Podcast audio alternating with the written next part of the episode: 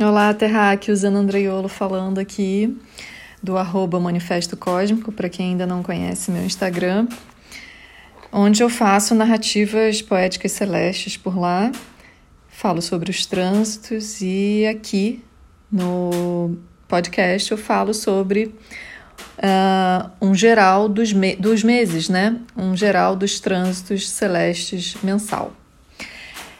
Então vamos à energia de novembro. Tá vindo cheia de novidades pra gente. Já peço desculpas por esse som que tá de fundo, mas chove muito aqui e eu não tenho como evitar o barulho externo, já que esse podcast tem o conteúdo profissional de uma astróloga, porém ele é, é feito de forma amadora mesmo, mas com muito amor para vocês. Então vamos lá, mês de novembro. O mês de novembro ele já começa assim com uma lua cheia bastante eletrizante, né? Uma lua cheia em touro que fechou o mês de outubro ali no dia 31, dia das bruxas, e abriu o, o, o mês de novembro. É, eu vou repetir um pouco sobre essa lua cheia que eu falei no Astro Talk do dia 31, essa lua cheia é uma lua, claro, de culminação e manifestação, mas ela vem tratar de uma inteligência corporal, uma inteligência do mundo físico, que a gente fez uma conexão com o próprio Dia das Bruxas, né, do dia 31 de outubro. A gente conecta isso a uma inteligência é, da biologia, né, que se conecta às plantas medicinais, à natureza, a ao cultivo, né, ao plantio, ao conhecimento da vida, ao conhecimento é, dessa vida natural, botânica, orgânica, corpórea. Né? Esse seria o, o, o saber uh, que cultua a natureza e honra a natureza, que é o próprio Dia das Bruxas, ou dessa dessa que dessa entidade, né, desse arquétipo que chamamos de bruxa, que alquimiza as emoções através dessa relação, interação e principalmente integração com a natureza. Essa forma de linguagem, é, de leitura da vida através dos fenômenos da natureza, é, ela foi abafada pela, pelo poder cultural, pelo pensamento racional e patriarcal. Né? Foi uma colonização do pensamento que tivemos aí e, e acabou culminando na caça às bruxas. E isso gerou uma sociedade tal qual chegamos hoje, mas que estamos sedentos por resgatar e nos integrar a esses sentidos físicos, né? aos nossos cinco sentidos, ao nosso corpo, ao nosso bio, ao biológico, à vida com a natureza que a gente está vendo que vem gritando. Então, essa, essa lua eletrizante, essa lua cheia que abre o mês de novembro, ela vem, na verdade, despertar os nossos sentidos, despertar essa nossa integração, essa nossa conexão. Sim, ela vem gerar instabilidade, ela vem, ela traz uns terremotos internos, externos, uns abalos sísmicos, ela ela desestabiliza o que é físico, né? Porque a gente está falando de touro, que é uma energia é, do elemento terra. Então a gente abre com essa inteligência corporal vindo à frente, né? É, sabendo que o corpo, a natureza, o planeta tem uma inteligência além dessa que a gente julga lógica e racional e, portanto, a gente também deve dar ouvidos a ela, a gente também deve dar credibilidade a esses sentidos físicos, né, a esses sentires. No dia 3 de novembro, o Mercúrio já sai da retrogradação. Ele vai estar no, a 25 graus do signo de Libra. Então, todas as revelações que ele trouxe, que foram muitas, né? Foram coisas claríssimas, assim, e, e, e muito ativas e muito, muito nossa, eu, eu fiquei bastante impressionada e eu falei bastante sobre isso nos, outro, nos outros podcasts e, e ao longo do, da retrogradação de Mercúrio lá no meu Instagram. Como esse Mercúrio retrógrado ele foi útil né? Como ele funcionou, como ele agiu e como ele foi claro em todas as repercussões dele. Mas enfim, ele sai, ele cumpriu o papel dele muito bem e ele sai a 25 graus de Libra, que é o exato grau em que ele se encontrava no dia 22 e 23 de setembro. Portanto, a gente faz um link com essas datas. Então, a gente pode ver o que estava acontecendo ali naquela data, o que, que a gente estava resgatando, o que, que a gente estava mexendo, qual era o assunto, qual era o diálogo, qual era o pensamento, e poder trazer para esse momento de movimento direto, ou seja, contínuo, para levar à frente. No dia 5 de novembro, a gente tem uma lua belíssima que forma dois triângulos fluidos com Sol, Netuno e Urano. Então eu considero esse um dia sublime. Né? Eu gosto de usar essa palavra porque a gente envolve elemento água, elemento terra, a gente traz uma sublimação, a gente traz um aspecto de empatia, de compaixão, de cura, de sonho e de realização ao mesmo tempo. Então eu, eu anotaria esse como um dia belíssimo com uma lua grandiosa e que vai cuidar muito das nossas águas internas, porque ela vai estar no, no signo de Câncer, dos nossos vínculos, dos nossos afetos. E no dia 7 de novembro, daí a gente já tem uma Vênus que começa a entrar em tensão. Né? Essa Vênus ela vai ser assim o grande pivô do mês de novembro. Ela vai ficar tensa todo o tempo, é, ela vai estar tá em oposição ao Marte, ainda retrógrado, na, na, na primeira quinzena. Ela vai tratar de ajustes necessários. Ela vai tensionar as relações em geral.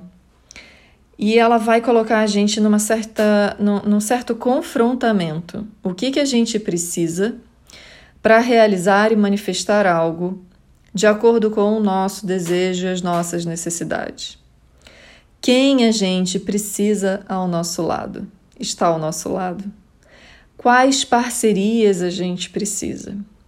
O quanto de dinheiro, e eu digo dinheiro mesmo, moeda, porque Vênus ela trata de valores, tanto subjetivos quanto objetivos. Eu sempre gosto de, de, de passar isso. Então, o quanto de dinheiro a gente precisa para realizar alguma coisa?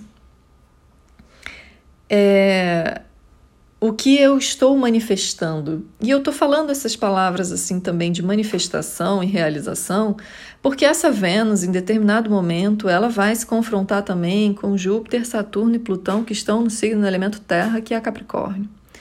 Então, essa manifestação, o que eu estou manifestando, é fruto de afeto, é fruto de, de desejo, dá prazer, é equilibrado, é justo, é através de acordos justos e éticos. Inclui o outro, o outro me inclui. Isso tudo vai estar em jogo, isso tudo vai estar sendo confrontado o mês todo e as atitudes é, necessárias serão tomadas. Então, Vênus, é, em oposição a esse Marte retrógrado, ela está falando diretamente sobre prazer e desejo aonde que isso entra na nossa vida e onde que isso está sendo saciado e aonde que eu estou incluindo o outro nisso. O que o outro quer, o que eu quero, o que é prazer, afeto, desejo e como que isso pode caminhar junto. Então, o mês todo vai ser realmente de tentar ajustar esses pontos. E também em relação às finanças, né, que pode dar uma grande oscilada, que a gente pode ter que é, se deparar e enfrentar com alguns cortes para que a gente possa, de um lado, é, é, acolher ou equilibrar para realizar aquilo que a gente tanto deseja. Porque temos aí uma conexão com Marte e o desejo está falando bem alto, sim. No dia 12 de novembro, a gente tem um dia super tenso, porque além de toda essa conexão aí da Vênus, do Marte, Júpiter, Saturno, Plutão, nessa grande quadratura T, a gente também vai ter a Lua nessa jogada, né? A Lua, ela vai entrar nisso e e vai dar esse ar mais tenso em torno desse assunto venusiano para esse dia. Já no dia 10 de novembro, a gente resgata, ou retoma, na verdade, eu, eu vou mudar a palavra, a gente retoma para dar continuidade aos assuntos de Mercúrio, porque Mercúrio entra zero grau de escorpião. Ele estava nesse grau no dia 27 de setembro. Então, o que quer que tenha acontecido ali, a revelação que veio para você nesse dia, é, o diálogo que aconteceu nesse dia, a notícia que chegou para você nesse dia, é, pode dar continuidade agora. No dia 14 de novembro, enfim, temos o término da retrogradação de Marte, que foi bastante intensa para todo mundo. Ela inflamou muitos ânimos, ela trouxe sentimento de raiva, ela trouxe alguns conflitos, né? Essa retrogradação trouxe incêndios, é, trouxe febres, trouxe inflamações, ela trouxe um ar assim é, é, de uma energia muito agitada e muito concentrada, muito implodida. Então agora a gente sai dessa retrogradação. Isso facilita muito, é, acaba com os bloqueios e diminui os obstáculos que a gente estava encontrando para agir. Foi muito boa a retrogradação porque ajudou a gente a tomar coragem para um monte de coisa que a gente há muito tempo não tinha coragem. Mas ao mesmo tempo, a retrogradação, ela deu coragem, mas ela também colocava obstáculos que travavam um pouco esse movimento do agir e de realizar. É, o Marte, então, em movimento direto ali, a partir do dia 14, junto praticamente da Lua Nova, da Lua Nova em Escorpião, é, realmente abre uma nova fase, né? Com vamos dizer assim, com menos obstáculos para que a gente possa de fato agir.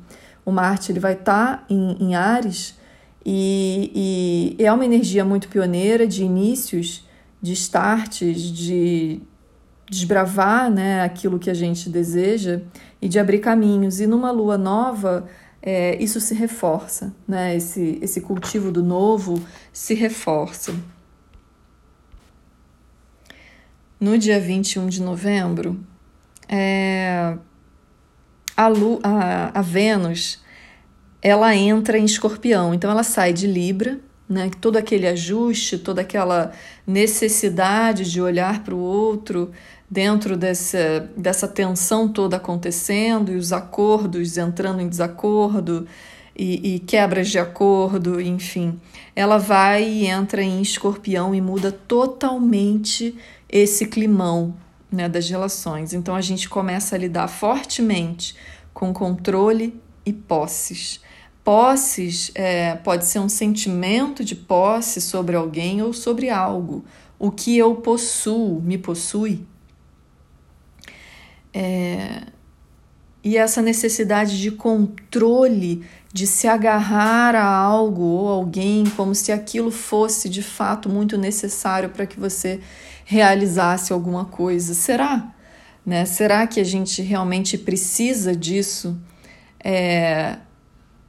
E se sim, abraçar isso com toda a intensidade própria de escorpião. Mas essa Vênus, ela vem também nesse eixo de oposição, né, escorpião-touro, ela vem oposta a touro oposta a Urano em touro. Então a gente tem uma oposição de corte, de fragmentar, de terminar algo, de um, romper com algo.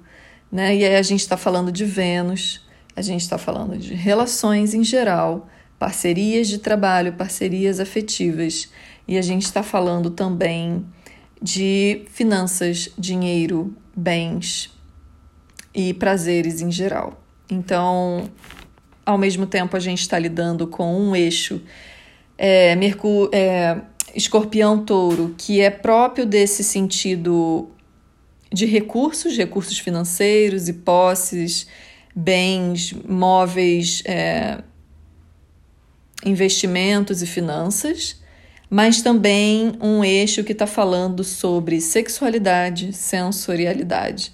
Então vem assim como se fosse um, um, uma coisa muito disruptiva nesses, nesses pontos. Né? A gente pode ver uma grande necessidade de romper é, com antigos processos para que novos processos, vamos supor, bancários, financeiros, de investimento, alguma coisa pode quebrar para que se aconteça uma modificação nesse setor. Isso aí, na verdade, é, eu estou falando porque se reforça no dia 23 de novembro com uma quadratura que retorna, que é Urano quadrado a Saturno.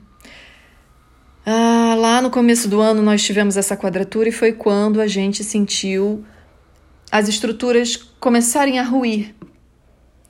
E ai meu Deus, tudo vai ruir. Calma, é um processo muito necessário. A gente tem que quebrar e a gente tem que romper com todas essas estruturas antigas, com toda essa hierarquia obsoleta.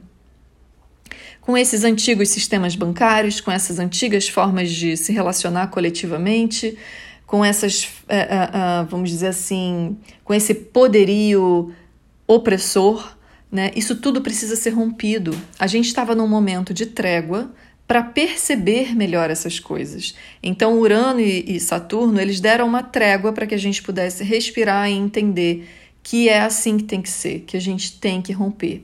Esse aspecto ele fica até 2023. Então, não significa que as ruínas vão permanecer o tempo inteiro, mas que o tempo inteiro a gente vai começar a trabalhar novas estruturas a partir de agora. Eu diria que é um aspecto muito mais de trabalhar a inovação a partir de agora do que necessariamente é, de arruinar as antigas estruturas. O quanto antes a gente é, é, avançar nisso, né? se descolar e se desapegar das antigas formas de estruturar a nossa vida, segurança, estabilidade, emprego, enfim, o quanto antes a gente puder pensar que existem outras possibilidades e aberturas para a gente remontar a sociedade, mais rápido a gente começa a trabalhar Urano é, no sentido de inovação e de construção de uma nova sociedade. Então a gente vai desmontar o que falta. É, eu não diria que é para a gente resistir a isso, né? mas é para a gente ser a resistência no sentido de é, saber a instabilidade do momento, entender e compreender a necessidade de instabilidade desse momento.